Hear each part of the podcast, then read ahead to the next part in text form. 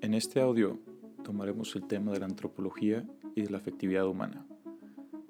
En clases pasadas estudiaron las capacidades del hombre para escuchar, ver, percibir, imaginar o recordar.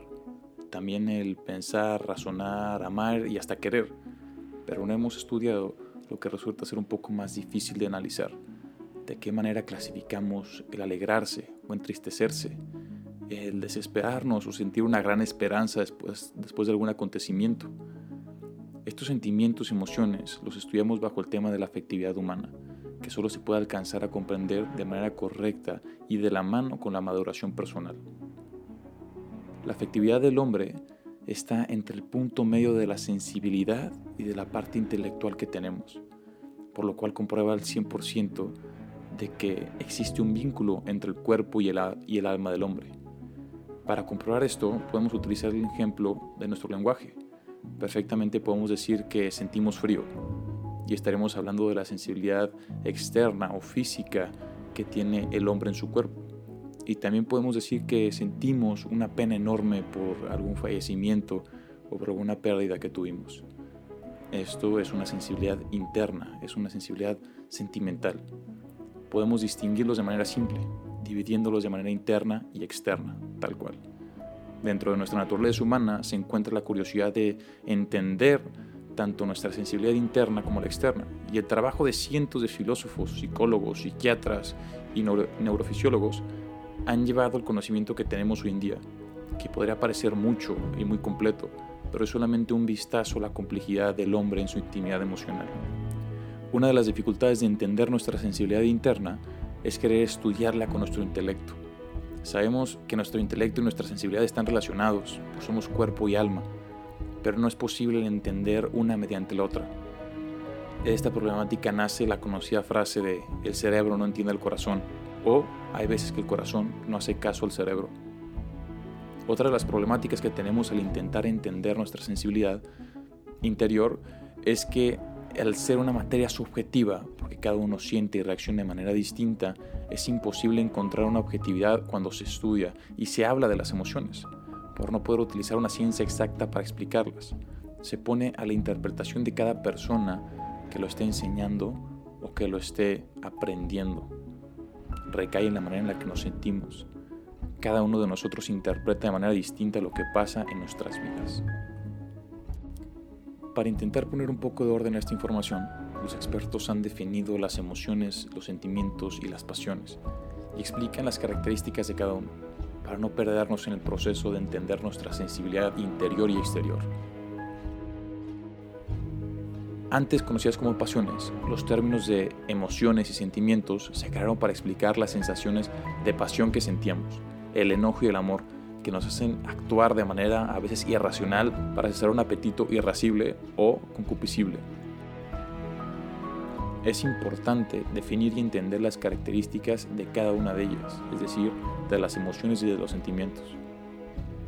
Para entender bien las emociones, tenemos que ver que existen ciertas reacciones psicológicas y fisiológicas que tiene el cuerpo ante una situación, y estas se dividen en tres reacciones distintas las reacciones viscerales de tipo respiratorio, cuando empezamos a emocionarnos y se nos acelera la respiración, o que de nada tenemos una emoción o una sensación de, de miedo y que nuestra respiración cada vez se baja y se baja y se baja más para poder entender todo lo que nos rodea, para poder analizar todo el entorno. También podemos eh, tener una aceleración en el ritmo cardíaco, que nos emocionamos y aparte de que nuestra respiración se acelere, pues nuestro ritmo cardíaco también y empezamos a bombear sangre a todo el cuerpo preparándonos para lo, que, para lo que se venga. Y por último, dentro de estas reacciones viscerales está un alto total al sistema digestivo. Empezamos nosotros a bombear la sangre a todas nuestras extremidades porque estamos listos para actuar. Por lo tanto, tenemos un alto completo en el sistema digestivo porque ya no hay sangre que lo procese, ya no hay sangre que le dé gasolina, por así decirlo, ¿no? Luego podemos tener las reacciones musculares, los escalofríos, los temblores, las contracturas de los músculos, que de una manera u otra reaccionan a lo que está pasando alrededor de nosotros. Y por último están las reacciones expresivas, una expresión del cuerpo o del rostro que refleja la manera en la que eh, nos afectan las emociones en la situación en la que estamos. Puede que una persona haya dicho algo que te disguste mucho y tú de manera involuntaria haces una cara como de, de fuchi, una cara de que no te gustó. O puede ser que estás en una reunión o estás en un evento familiar o social y te empiezas a sentir un poco inseguro. Naturalmente tu cuerpo lo que haría será cerrar los brazos y proteger tus, tus órganos vitales, que al fin y al cabo nuestro abdomen es la parte menos protegida de nuestro cuerpo. Dentro de estas reacciones eh, viscerales, musculares expresivas, empiezan a nacer los términos que luego conocemos para definir la manera en la que reaccionamos a las cosas. Si un amigo tuyo llega y te dice con cierta vulgaridad, oye, me asusté, o oye, me cagué, ¿no? Es porque existe esa reacción del cuerpo ante una situación que, que hace que expulsemos completamente de nuestros desechos fisiológicos para poder ser más ligeros, para ser más rápidos.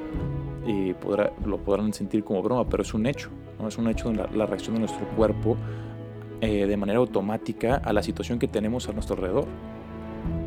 Y si nos vamos al mismo significado etimológico de la palabra emoción, viene, viene del latín movere, que hoy en día nuestro castellano español lo conocemos como moverse.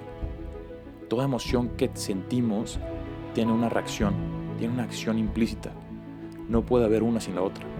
Es la respuesta inmediata de nuestro cuerpo ante la situación en la que estamos. Al ser automáticas, están fuera de nuestro control.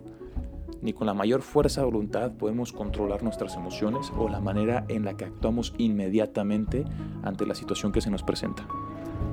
Después vienen las características de los sentimientos. Los sentimientos también tienen reacciones fisiológicas y existen dos principales, las actitudes y expresión de rostro. Cuando sentimos tristeza, disgusto o felicidad, tenemos una reacción ante eso. Casi siempre nuestra felicidad eh, viene con una sonrisa de la mano. La diferencia de los sentimientos y las emociones es que los sentimientos no son automáticos. La voluntad del hombre decide si las expresa y puede a su gusto nivelarlas, Aquí se empieza a ver la madurez de la persona en saber cuándo y de qué manera reflejar sus sentimientos. Otra de las reacciones son las reacciones sinestésicas.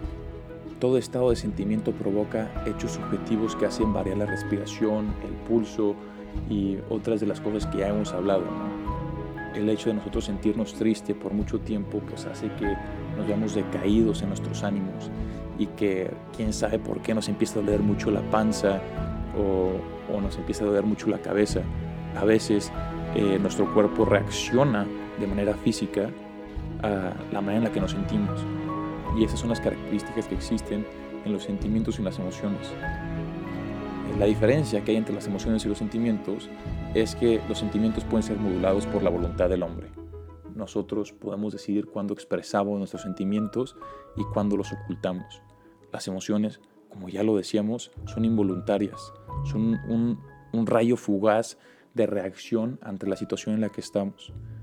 Como decíamos, la persona, aunque tenga la fuerza de voluntad más grande, no es capaz de, controlar sus emociones, no es capaz de controlar su reacción inmediata a la situación en la que está.